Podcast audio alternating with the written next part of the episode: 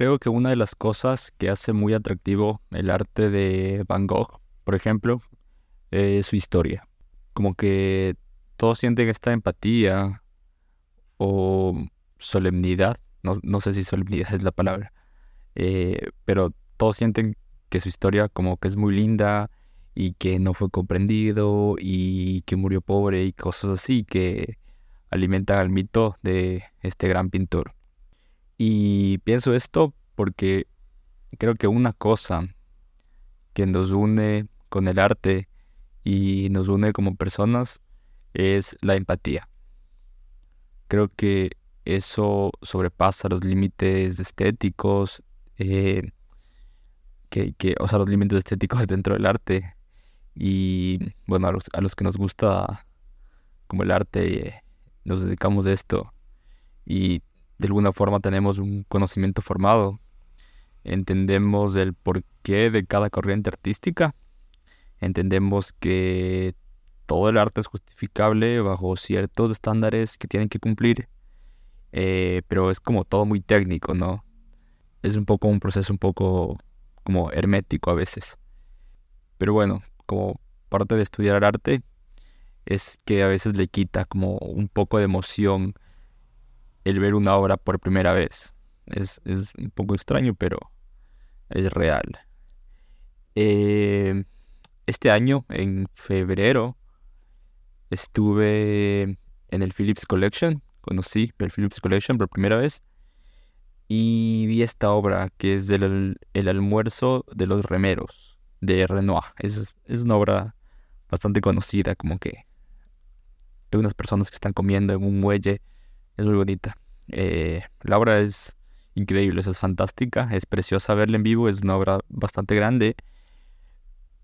Pero esa misma obra he visto un montón de veces en internet y en libros de arte. Y sí creo que la experiencia debe ser diferente cuando no has visto nunca una obra y como que solo se te presenta por ocasiones de la vida creo que es como otra experiencia, ¿no? Pero bueno, eso es lo que igual me gusta del arte contemporáneo, porque es el arte de hoy día y es como lo más fresco y es como un nuevo arte. Hay obras que no están ni siquiera en fotos, no están ni siquiera posteadas en Instagram y siempre esta experiencia de ver obras por primera vez es una experiencia como muy enriquecedora, ¿no? Como creo que la emoción es diferente cuando ves una obra que no conocías, incluso de algún artista eh, que te guste mucho, un artista que sea famoso ya, eh, a diferencia de ver, yo qué sé, una obra de Picasso, por ejemplo, como que ya has visto en internet un montón de veces. creo que la experiencia va a ser como diferente. No digo que sea aburridísimo para nada, pero siempre es diferente como ver las obras por primera vez en tu vida a verlas como antes de, como verlas primero en computadora o teléfono y luego verlas en, vivo.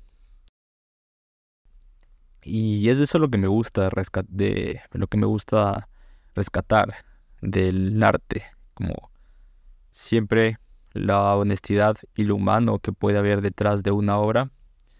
Eh, mi perspectiva al momento de acercarme al arte es desde la sensibilidad, desde lo humano, como ver cuál es el motivo del por qué este artista hace lo que hace, qué es lo que le lleva a un artista a utilizar la pintura y no la fotografía.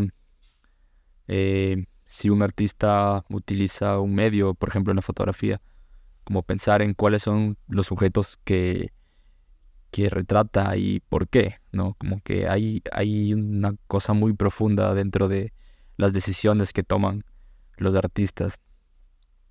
Y creo que eso es muy valioso dentro del arte, porque creo que esto nos conecta como personas. No se trata de encontrar el arte que nos gusta porque se ve bonito, porque en ocasiones conectamos con una obra eh, desde los recuerdos, desde los lugares, desde emociones que muchas veces sentimos solos, solas y encontramos en el arte como esta compañía como que esta empatía, como a través de las obras, a través de la historia de los artistas. Y es por eso que es normal que no te guste todo el arte, no, no puedes vivir todas las experiencias de todo el mundo. Sin embargo, es importante siempre respetar los procesos de cada artista porque al final son muy humanos y son personales. Y creo que eso es lo que para mí hace una obra buena o mala, como la calidad humana que ésta posee. Porque, créanme, cuando una obra no es honesta, se siente, casi no se ve, o sí se ve un poco, pero se siente bastante. Y nada, como nadie, nadie quiere hacerte sentir mal, no te dicen que tu obra no se siente honesta.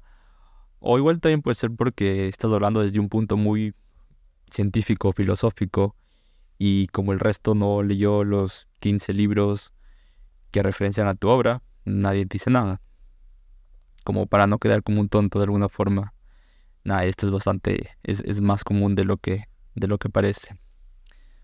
Pero bueno, yo me quedo con los trabajos honestos, lo, los que no están hechos como solo para el fin comercial o estético, los trabajos que revelan un proceso humano, que da pistas de tu evolución como persona, como artista, o un proceso de introspección. Y esto es lo que me lleva a hablarles de un artista que a mi parecer necesita ser más admirado o tener más reconocimiento. Eh, el, artista en cuestión es Henry Rousseau, es un artista francés. Sé que su nombre no se pronuncia Henry Rousseau, pero no nos vamos a, hacer líos con eso, ¿ok?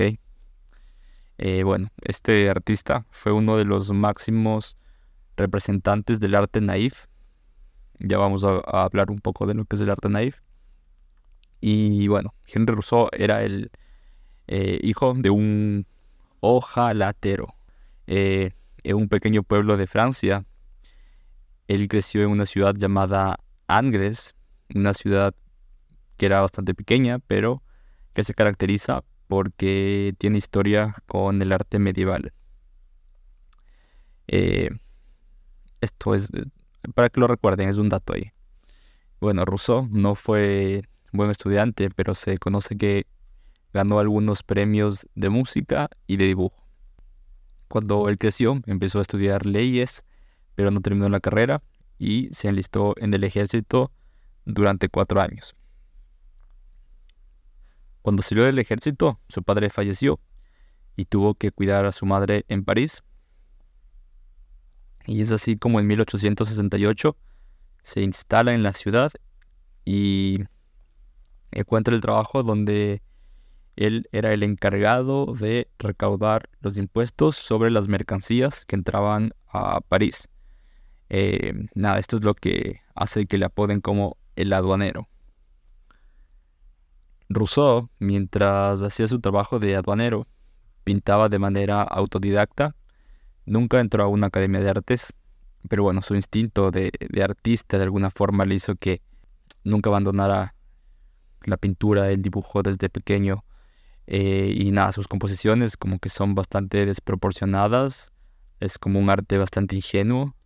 Eso es lo que se conoce como el arte naif, es un arte que no tiene preparación académica y que no responde a los principios estéticos como la perspectiva, simetría, teoría de color y más. Bueno, Rousseau eh, era un tipo tranquilo que durante mucho tiempo hacía el mismo trabajo de aduanero. Los temas de que pintaba eran retratos de sus vecinos, retratos de personas, paisajes este, de la ciudad, mucha naturaleza, animales. Y bueno, esas pinturas él las vendía en la calle. Y es así como en 1886 él recibe una invitación de el Salón de los Independientes, que era un salón que no tenía ni jurados ni premios. Y este proyecto fue fundado por varios artistas, entre los que destacan eh, Georges Seurat y Paul Signac. que fueron dos artistas muy grandes del impresionismo que utilizaron la técnica del puntillismo. De ley han visto alguna pintura de ellos.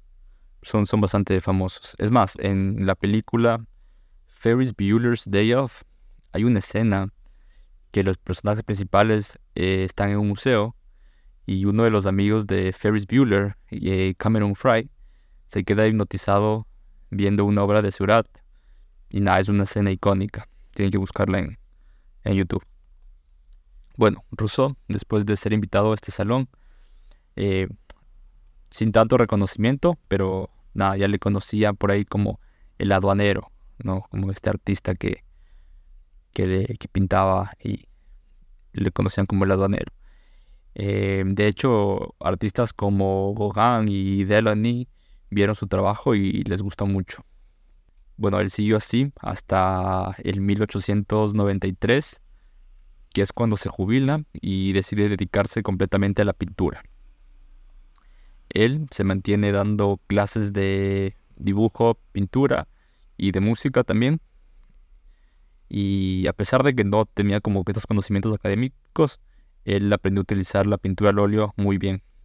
Y también salía a, de vez en cuando a vender sus pinturas en la calle y a tocar el violín. Y esa era la vida de Henry Rousseau. Ahora, lo que les voy a contar a continuación es lo que hace turbia esta historia, de alguna forma.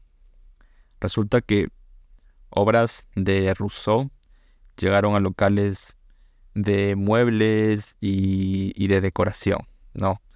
Y un día, Pablo Picasso entra a un local de estos.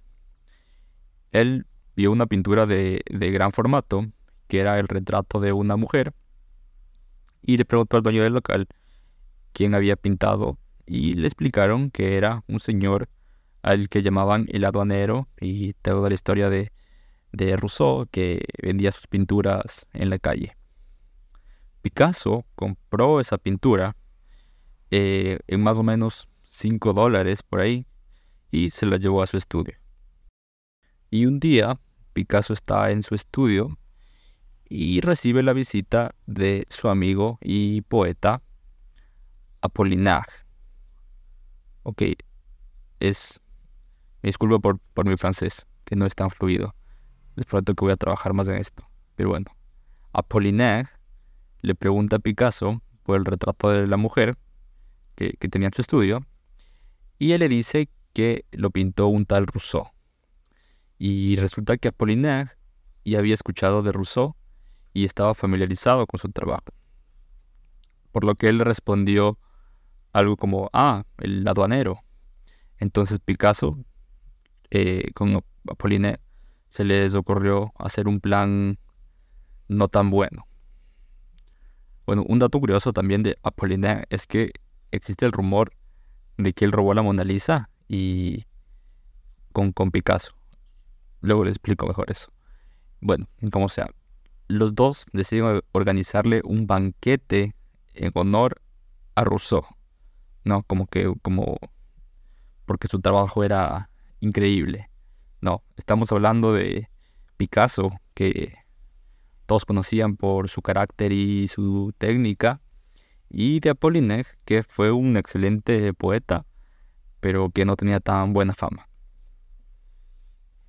Invitaron a algunos reconocidos para que asistieran al banquete, pero afortunadamente muchos no fueron. Como Gauguin, por ejemplo, estaba invitado, también Signac, pero pero se negaron a ir. ¿Y por qué se negaría a ir? Eh, ¿Será que no les gustaba mucho el trabajo de Rousseau? Y es eso, exactamente, porque todo parecía que este banquete era una broma pesada para Rousseau. Era una mofa pública a su trabajo. Entonces llega el día del banquete. Hay como 30 personas hay artistas como está, está George Braque, hay otros poetas y amigos, obviamente está Picasso y Apollinaire. Y un momento llega Rousseau. Él llega arreglado con su sombrero característico, un bastón de un lado y su violín del otro, o sea, uno en una mano y el otro y el violín en la otra mano.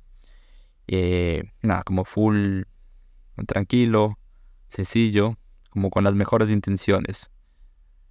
Dirigen a Rousseau a su trono porque le prepararon como todo un lugar para que se siente eh, mientras las personas le, le, aplaudían. El ambiente no, no era del todo sincero porque a la final era una burla, ¿no? Era como que un chiste que todos sabían menos Rousseau y Rousseau estaba presente. En el banquete, eh, curiosamente, no hay comida y eso es lo que hace ver todo como una broma porque se supone que es la parte más importante, ¿no? De, del banquete, pero no hay comida. Al final Picasso manda a comprar eh, pan, vino, embutidos y sardinas para que todos puedan picar.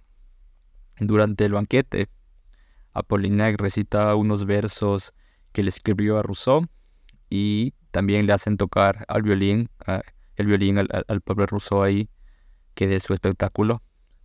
Eh, todos la pasan bien dentro de esta burla y llega un punto donde Rousseau ya está borracho. Entonces ya llega la hora de terminar el banquete. Rousseau se acerca a Picasso y le dice, le agradezco tanto que haya hecho de este el más feliz de mis días. Usted y yo somos los mejores pintores de estos tiempos. Usted en el estilo egipcio y yo en el moderno. Se termina el banquete y se acaba la burla. Ahora, aquí hay dos cosas que me di cuenta mientras hacía esta investigación. Hay dos historias que se cuentan diferente sobre este suceso. La de las personas que defienden a Picasso y las que defendemos a Rousseau. No, las que defienden a Picasso dicen que en verdad eh, Picasso estaba interesado en el trabajo de Rousseau y que veía en él un arte que no estaba tocado por ningún movimiento artístico. Sin embargo, como después del, del banquete, eh, Picasso cortó toda relación con Rousseau y solo conservó la pintura que había comprado eh, alguna vez. También dudo mucho de las intenciones de Apollinaire eh, como poeta. Creo que era increíble porque he escuchado como varias varios artistas y varios escritores que me gustan mucho eh, que remarcan el trabajo de, de, Apollinaire, como Sábato, por ejemplo, el, escritor argentino que leyó mucho el trabajo y, y lo menciona en una de sus novelas. Pero bueno, yo no le creo ni a, ni a Picasso ni a Apollinaire por los siguientes antecedentes. El rumor de que Apollinaire y Picasso hayan robado la Mona Lisa se da porque cinco años antes del robo de, esta, un señor llamado Joseph Pierret, que era amigo de Apollinaire, se robó dos estatuillas que terminaron en la casa de Picasso. Y estas, estatuillas son las que Picasso utilizó como inspiración para pintar las señoritas de Avignon. Meses después, este señor Peret volvió a robar una pieza del museo, pero al final la devolvió. Y justamente estas cosas son las que siembran la duda en la policía para pensar mal de, estos tres, porque Peret era amigo de, de Apollinaire y las obras terminaban en la casa de Picasso, ¿no? Y lo que me sorprende más es la honestidad de Picasso. Eh, a él y a Apollinaire los detuvieron porque eran sospechosos del robo de la Mona Lisa. Y cuando la policía interrogó a Picasso, él ah, dijo abiertamente que no tenía ni idea de quién era Apollinaire ni lo conocía. Como después de pasar tantas cosas, Picasso no lo conocía. Bueno, al final fueron inocentes pero los detalles que deja este acontecimiento da mucho que decir de Picasso y de, y de Apollinaire. Pero bueno, ahí ustedes saquen sus conclusiones. Como sea, volvamos a, a Rousseau. Dos años después de este famoso banquete, eh, Rousseau falleció producto de gangrena en su pierna y a su entierro solo asistieron siete personas.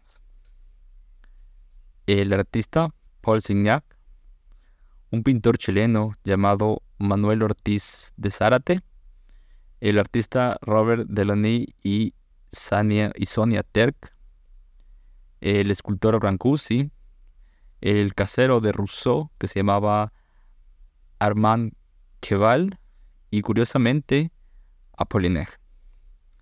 Eh, también Apollinaire le hizo un poema que fue grabado en la lápida de Rousseau y dice lo siguiente. Amable Rousseau, tú nos escuchas. Te saludamos. Delany, su mujer, el señor Keval y yo. Deja pasar nuestras maletas sin registros en la puerta del cielo. Nosotros te llevaremos pinceles, colores, telas, para que tus sagrados ocios en la luz real los consagres a pintar como hiciste mi retrato, la cara de las estrellas. Después de la muerte de Rousseau, eh, como que mucha gente salió a decir que era un gran pintor, y lo, típico que dicen cuando se muere alguien, ¿no? Que era una persona buena. Eh, más como para limpiarse su conciencia de alguna forma, porque durante su, su carrera artística no tenía como tanto este apoyo, más eran cosas de, admiración, eh, cosas no tan sinceras, no como nada, como un poco triste.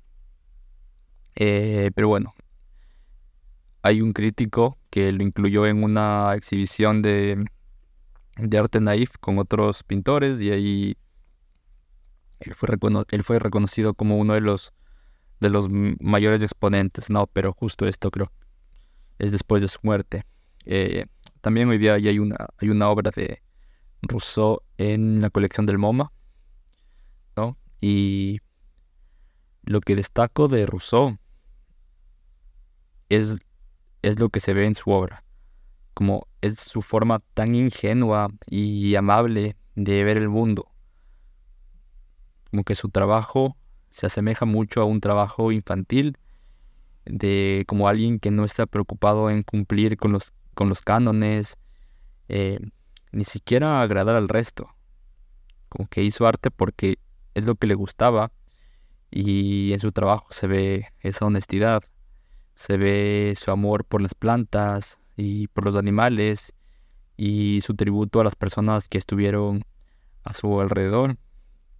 Y a pesar de que personas como Picasso quizás vieron en él como una burla, hicieron como mofarse en público, igual al final las 30 personas que asistieron al banquete, creo que la forma en la que Rousseau comprendía el arte y comprendía la vida, su vida, eh, era como que libre de estos de estos prejuicios, de alguna forma, como que, no sé, como, a eso me refiero cuando digo que una obra en verdad se siente cuando es honesta, porque básicamente lo que pinta Rousseau es como él veía la vida, como que no estaba, no estaba preocupado en hacer la mejor, la mejor perspectiva, no estaba preocupado en que, en que él se retrate como un gigante y las personas de atrás eh, sean demasiado diminutas, ¿no?